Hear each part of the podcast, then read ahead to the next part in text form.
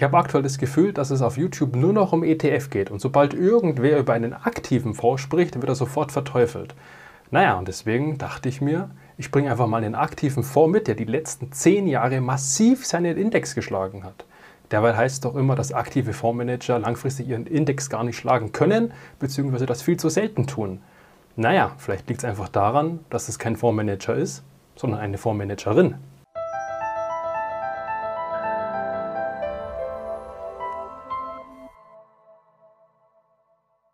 Hallo und herzlich willkommen beim Finanzleuchtturm. Mein Name ist Florian. Wenn du neu auf diesem Kanal bist, lass doch ein Abo da, denn ich bin seit 2010 gelernter Finanzkaufmann und helfe dir dabei, deine Finanzen passend anzulegen.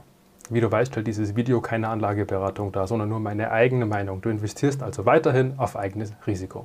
Dann hüpfen wir doch mal direkt in den Investmentfonds rein. Es ist heute der 5. Mai 2021 und ich liebe diese Schnellübersichten von der WWK einfach, weil du das sehr schnell auf eine Seite alles Wichtige zusammengefasst hast. Es geht heute um den JP Morgan Fund, Pacific Equity Fund A und wie du siehst, hat hier nochmal so ein grünes Häkchen für Low Carbon.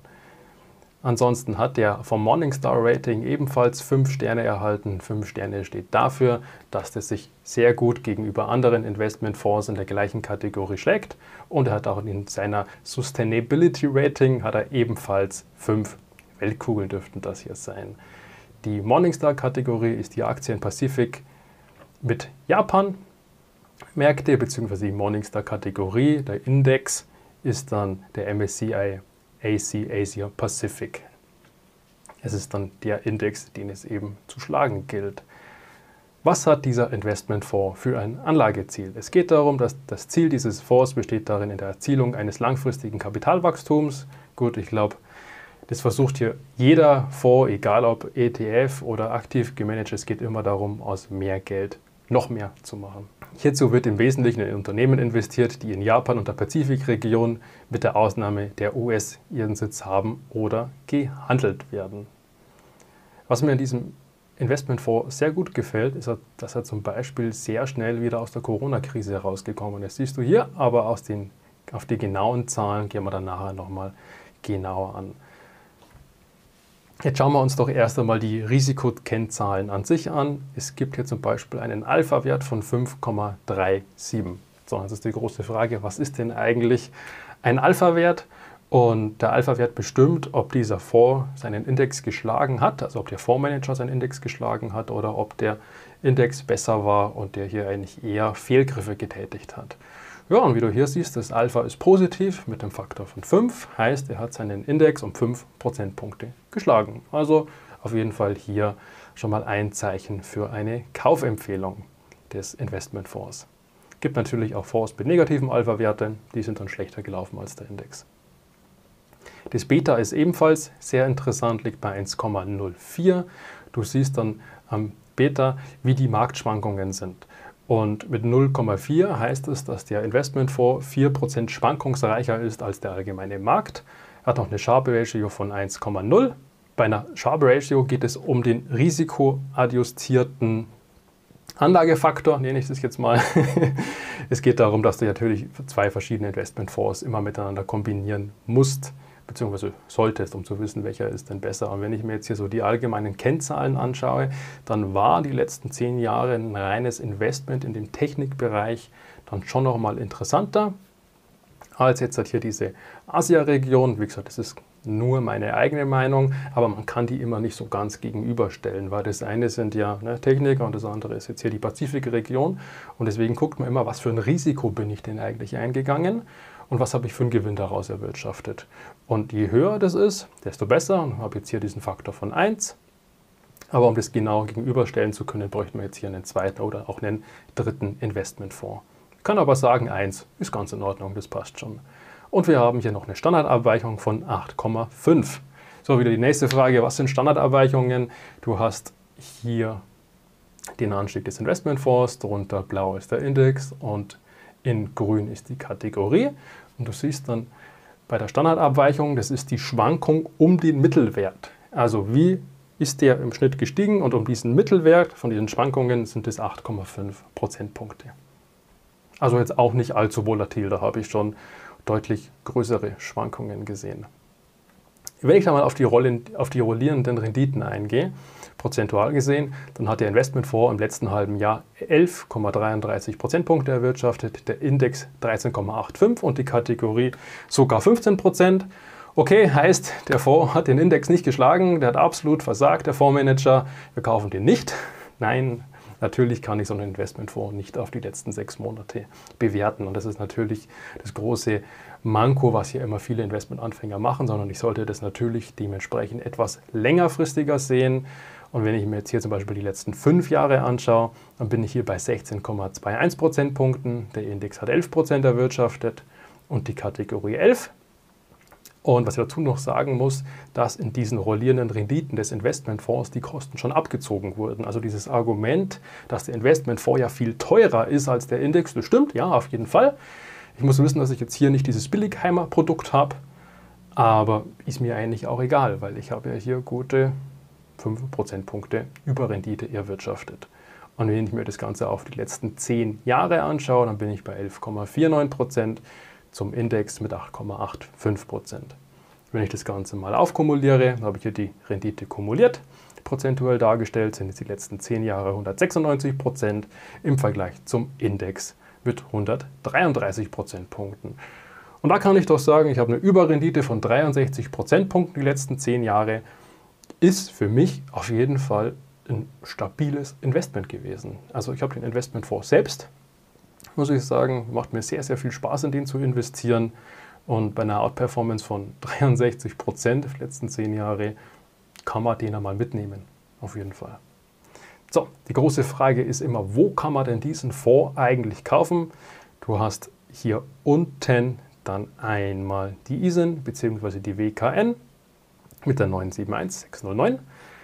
Die kannst du einfach mal in deinem Depot eingeben und gucken, ob er bitte zur Verfügung steht. Also ja, er ist bei der Com direkt auf jeden Fall zu handeln, das habe ich schon mal nachgesehen. Ähm, hat hier aber wieder einen Ausgabeaufschlag von 5 Prozentpunkten. Du kannst den Fonds aber genauso gut über uns, über unsere Investmentgruppe, über die Mittermeier Investmentgruppe kaufen. Ich kann ihn aber auch sogar in der Vorpolice anbieten, wenn das beispielsweise das Thema bei dir Altersvorsorge ist und du am Ende nur die Hälfte deiner Gewinne versteuern möchtest, beziehungsweise zwischendrin auch mal deine Fonds austauschen möchtest, ohne dass du immer wieder Ausgabeaufschlag zahlst. Aber auch das Thema Steuern fällt dann auch nicht für dich an. Heißt, du kannst einfach deine Fonds austauschen und musst nichts an Vaterstaat abgeben. Das ist ein sehr schönes, ist ein sehr schönes System, meiner Meinung nach, wenn es um das Thema Altersvorsorge geht. Hier sind auch nochmal die Kosten aufgelistet, hast laufende Kosten. Stand 1. Januar von 1,75 Prozentpunkte, davon Verwaltungsgebühr 1,5 Prozentpunkte. Okay, gehen wir nochmal zurück. Was ist denn jetzt eigentlich genau in diesem Investmentfonds enthalten? Wir haben hier einmal eine Vermögensaufteilung, Stand 31. März 2021 von 99,26% Aktien. Also ja, es ist ein reiner Aktienfonds in diesem Fall. Er hat Cash von 0,74 Prozentpunkten. Selbstverständlich, der Fonds muss auch mal irgendwo ein bisschen nachkaufen können. Und dafür sind natürlich diese Cash-Reserven vorhanden. Es gibt eine Morningstar Stylebox. Ganz lustige Dinger hier. Heißt, du hast hier generell große Firmen mit drinnen, die auf Wachstum streben. Wenn ich jetzt mal so ein Pendant dazu nehme, als beispielsweise eine große Firma, die aktuell eher im Value-Bereich ist, ist zum Beispiel Coca-Cola oder auch eine Allianz-Aktie beziehungsweise McDonald's, die sind dann eher hier in dieser Wertbox, sind ebenteils groß. Aber wenn ich jetzt hier so eine kleine asiatische Hinterhofbuchse nehme, dann ist die halt hier bei Klein und Wachstum enthalten. Also wir haben hier sehr große Titel, große Titel mittelgroße Titel. Ein bisschen was Kleines ist auch mit enthalten. Aber wir haben eine durchschnittliche Marktkapitalisierung von 63 Milliarden. Ja, also jetzt nicht so ganz die kleinen Firmen. Da steckt schon so ein bisschen was dahinter. In welchen Ländern sind wir denn eigentlich investiert? Wie du schon hier siehst, an den etwas dunkleren Farben sind wir natürlich nur im Bereich Asien investiert. Heißt Japan mit 32 Prozentpunkten, China ist auch noch groß vertreten mit 23 Prozent, Taiwan mit 12,8, Indien, Hongkong, aber auch noch so ein bisschen Australien, Südkorea, Indonesien, Viet, Singapur und Vietnam ist mit dabei, also 100 Prozent Asien. Heißt für mich aber auch ganz klar, dass ich jetzt nicht 100 Prozent meines Vermögens in so einen, ja gut, Nischenfonds ist ein bisschen übertrieben, da da doch ein paar Euro drinnen stecken, aber in so einen Asia-Pazifik-Fonds investieren würde. Sondern für mich ist das ganz klar nochmal so ein Thema zur Risikobeisteuerung. Ich würde hauptsächlich in den MSCI World investieren und ihn halt als Satellit, der außen rum schwirrt, prozentual mit dazu nehmen, aber keinesfalls jetzt irgendwie mit 50, 60 Prozent meines Gesamtvermögens. Dafür ist er meiner Meinung nach nicht geeignet. Okay. Was haben wir denn eigentlich für Sektoren mit drin? Wir haben so 40% zyklische Sektoren mit drinnen. Das ist so ein bisschen Rohstoffe, Konsumgüter zyklisch, wie zum Beispiel Autos, aber auch die Finanzdienstleistungsbranche, wie wir dann hier nochmal an der Eierversicherungsgruppe sehen. Er hat auch ein paar Immobilien hinterlegt mit 1,55%, also ganz wenig, aber ein bisschen ist enthalten. 45% sensible Werte wie die Telekommunikation zum Beispiel ganz groß, aber auch Technologie mit 25%. Daher würde ich diesen Investmentfonds zum Beispiel jetzt nicht mit so einem reinen Tech-Fonds mischen, außer du willst natürlich so einen Hardcore-Faktor, so einen Hardcore-Punkt setzen in die Technologiebranche, der hier nochmal verstärkt wird weil du schon siehst, du hast hier Firmen mit drin wie Samsung, die im Tech-Bereich unterwegs sind, aber auch Tencent. Energie ist nicht mit dabei, aber ansonsten ein paar defensive Güter wie Konsumgüter, nicht zyklisch, Lebensmittel etc. Du siehst es hier am Einkaufskorb. Aber auch Gesundheitswesen mit 8% ist ebenfalls mit dabei. Versorger ist in diesem Fall nicht mit drinnen. Ja, die Top 10 Positionen dieses Investmentfonds ist einmal Taiwan Semiconductor, das ist der drittgrößte Halbleiterhersteller der Welt, soweit ich weiß, mit 6,06 Prozentpunkten. Du hast hier aber auch Tencent Holdings beispielsweise mit drinnen. Tencent kennt eigentlich so jeder Gamer, der hier irgendwo mal was auf seinem Handy gedaddelt hat. Ähm, ansonsten gehören ihnen große Anteile von Riot Games, die, ja, die haben League of Legends rausgebracht, kennen die meisten Gamer auch. Aber auch Epic Games, das sind die, die immer die Spiele verschenken. Die sind ja auch mit dabei. Beziehungsweise sie haben jetzt auch so einen Deal mit Tesla gemacht, was ich sehr schön finde, dass sie halt speziell für Tesla, für die Fahrzeuge Videospiele entwickeln, die dann in diesem Rechner im Auto abgerufen werden können. Ich glaube, Samsung muss ich jetzt niemandem erklären, wie das die Firma genauso macht. Dann haben wir hier nochmal eine Versicherung mit drinnen.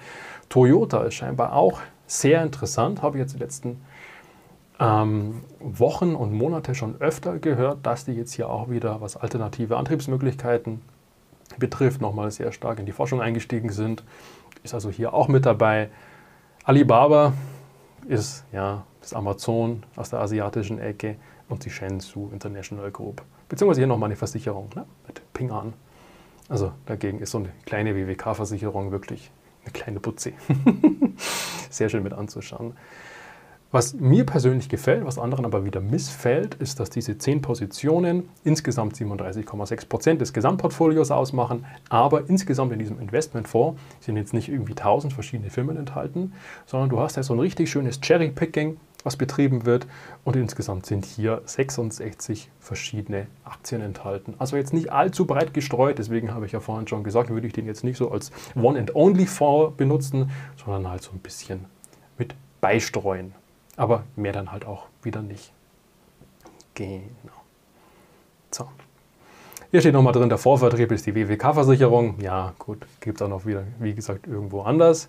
Aber auch sehr schön zu sehen, Auflagedatum ist der 16. November 1988. Dieser Investmentfonds besteht jetzt nicht irgendwo seit vorgestern und ist jetzt hier relativ neu auf dem Markt, sondern der hat richtig Historie seit dem Jahr 88. Also der ist älter als die meisten Zuschauer auf diesem Kanal. Der, der Fondsmanager bzw. die Fondsmanagerin ist die gute Aisa Ogoshi, wenn ich das jetzt richtig ausgesprochen habe. Wenn ich mir jetzt nochmal kurz die gute Aisa Ogoshi genauer anschaue, dann ist das jetzt hier auch nicht so eine junge Hüpferin, sondern die gute Frau ist seit 23 Jahren in der Branche, ist in der Branche, ist seit 23 Jahren ebenfalls bei JP Morgan tätig, also die hat wahrscheinlich da sogar gelernt. Das ist jetzt so die große Frage, können wir mal ein bisschen genauer erforschen. Ist aber auch seit neun Jahren in diesem Investmentportfolio. Und wenn ich dann nochmal kurz zurückgehe auf den Investmentfonds, dann sehe ich halt ganz klar, dass diese 10-Jahres-Rendite halt hauptsächlich aus ihrer Hand kommt, weil die ersten fünf Jahre, im letzten 10-Jahres-Bereich, hat er so ein bisschen geschwächelt und hat auch erst danach so richtig angezogen. Und es ist hier halt auch ne, so ein richtiges Bollwerk an Investmentfonds. Man sagt immer so, ab 50 bzw. 100 Millionen ist das Investment in dem Investmentfonds als relativ sicher einzusehen, weil es halt nicht mal so ein kleiner Bamballfonds ist, sondern der ist dann doch ein bisschen größer. Und mit 2,2 Milliarden ist es auf jeden Fall eine Hausnummer, dieser Investmentfonds. Ja, gefällt mir sehr schön. Du kannst mir gerne mal in den Kommentaren eine Nachricht hinterlassen, was du von diesem Investment vorhältst, beziehungsweise generell so die, die Diskussion zwischen aktiv und passiv. Ich bin auf jeden Fall ein Freund von ETF, genauso aber wie ich auch ein Freund von aktiven Investmentfonds bin. Nicht nur, weil ich sie verkaufe, ich verdiene an ETFs genau das Gleiche, zumindest ein Versicherungsmantel. Genau, aber wenn ich jetzt halt hier die Zahlen so rein gegenüberstelle, dann hat er halt doch eine solide Outperformance hingestellt. Ich habe vorhin mal kurz das Thema Fondspolice angesprochen und darüber habe ich ein extra Video gedreht. Das findest du hier. In diesem Video erfährst du, wie du deine Investmentfonds steuerfrei handeln kannst, ohne dass du Gewinne zwischendurch an den Staat abführen musst und am Ende heißt nach deinem 62. Lebensjahr nur die Hälfte der Gewinne versteuern musst. Wir sehen uns gleich wieder. Bis gleich. Ciao.